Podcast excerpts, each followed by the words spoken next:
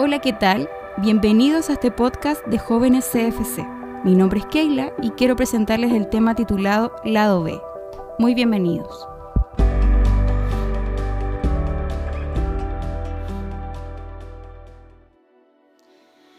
A lo largo de nuestra vida podemos experimentar situaciones que nos llevan a la frustración. Frustración por no dar la talla, frustración por no ser quien quisiera, frustración por no hacer lo bueno o lo correcto. Al igual que tú y que yo, hay diversos personajes bíblicos que sintieron lo mismo y uno de ellos es Pedro, el discípulo de Jesús. Pedro fue parte del círculo íntimo de Jesús. Pedro fue el que caminó sobre las aguas.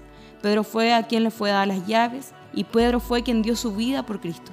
Todo lo que te he mencionado ha sido el producto terminado de lo que es Pedro. Pero la palabra nos relata cuál fue este proceso. En Lucas 22, cuando ya se acercaba el tiempo de la crucifixión del Señor, Él envía que sus discípulos puedan preparar la cena. En ese momento es cuando advierte a Pedro y le dice, Pedro, Satanás te ha pedido para zarandearte, pero yo he rogado para que tu fe no falte. Es ahí cuando vemos a Pedro decirle, no Señor, si, tengo que ir contigo a la cárcel, iré. Si tengo que morir por ti, también lo haré. Pero el Señor en su inmenso amor le dice, Pedro, antes que cante el gallo, tú me negarás tres veces. Es así como sigue el relato cuando Jesús ya fue apresado para ser crucificado. Y dice la palabra que fue Pedro el único que lo siguió desde lejos y mirándolo. Es ahí cuando lo empiezan a, a ver y le empiezan a decir, tú eres parte de ellos. Pero él comienza a negar y a decir, no, ¿Cómo no podemos entender a Pedro, viendo cómo era tratado Jesús, viendo cómo era torturado, aún siendo inocente? Cuando la gente le comienza a decir que él era parte de ellos, como todos nosotros, sintió miedo, sintió temor de ser llevado a la cruz como estaba haciendo Jesús. Es ahí cuando empieza a negar y canta el gallo y lo niega tres veces.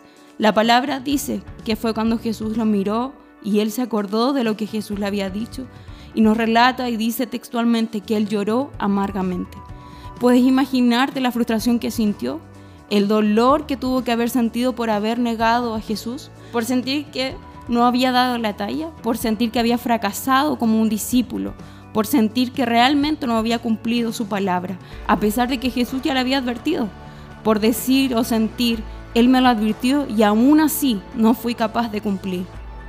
La Biblia nos relata de que él después de un tiempo vuelve a ser pescador, vuelve al lugar de donde Jesús lo sacó.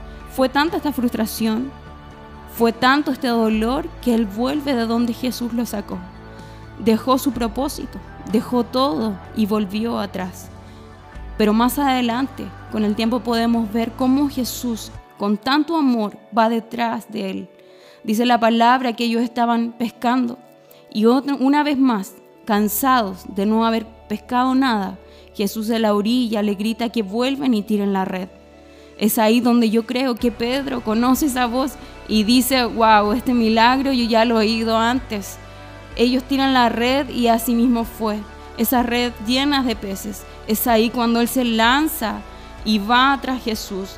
La Biblia relata que es el único quien se lanzó al agua y ansiosamente fue al reencuentro con él.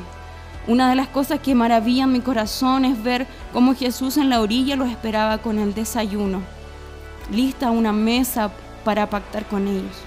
En este momento es cuando Jesús se reencuentra con él y le dice, Pedro, ¿tú me amas? La Biblia relata que hay dos tipos de amor. El amor ágape, que es un amor incondicional, y el amor fileo, que es un amor fraternal. Cuando Jesús le dice a Pedro, Pedro, tú me amas, él se refería a este amor ágape, a este amor incondicional. Pero Pedro, con sus limitaciones, le responde, sí Señor, tú sabes que te amo, respondiendo con un amor fileo, con un amor más fraternal. Ese amor hoy en día podría traducirse a un amar y a un querer. Lo que el Señor le estaba diciendo a Pedro era, Pedro, ¿tú me amas? Mientras él respondía, sí Señor, yo te quiero. Pero él vuelve y pregunta de nuevo, Pedro, ¿tú me amas? Y él vuelve y responde, sí Señor, tú sabes que yo te quiero. La tercera vez el Señor vuelve a preguntar, pero ahí su versión cambia y le dice, Pedro, ¿tú me quieres? Y es de ahí donde Pedro se entristece por esta tercera pregunta y él responde, Señor, tú lo conoces todo, tú sabes que yo te quiero. Aquí podemos ver presente cómo el Señor rebaja no su amor, porque su amor permanece y la palabra dice que no hay sombra de variación en él, pero él entiende el proceso de Pedro y limita su amor y lo baja al stand donde está Pedro y le dice, Pedro, ¿tú me quieres? Y él responde, sí Señor, tú sabes que yo te quiero. Yo sé que Pedro amaba a Jesús, pero Jesús entendía su proceso. Jesús entendía que quizás en ese momento aún no lo podía amar con ese amor incondicional con el que él amaba, pero sí entendía que Pedro lo quería. Jesús veía en él un producto terminado. No veía el proceso tan solo que él estaba viviendo, veía el potencial que había en él. Lo que quiero entregarte en este día que un concepto erróneo de Dios te llevará a un círculo de frustración. La frustración te limitará a ver la bondad de Dios.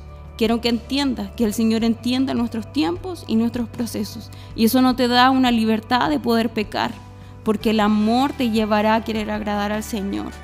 La palabra de Dios nos dice, Juan 15:4 dice, permaneced en mí y yo en vosotros. Como el pámpano no puede llevar frutos por sí mismo si no permanece la vid, así tampoco vosotros si no permanecen en mí. Te quiero instar en este día que si tú luchas con tus fuerzas, no vas a poder.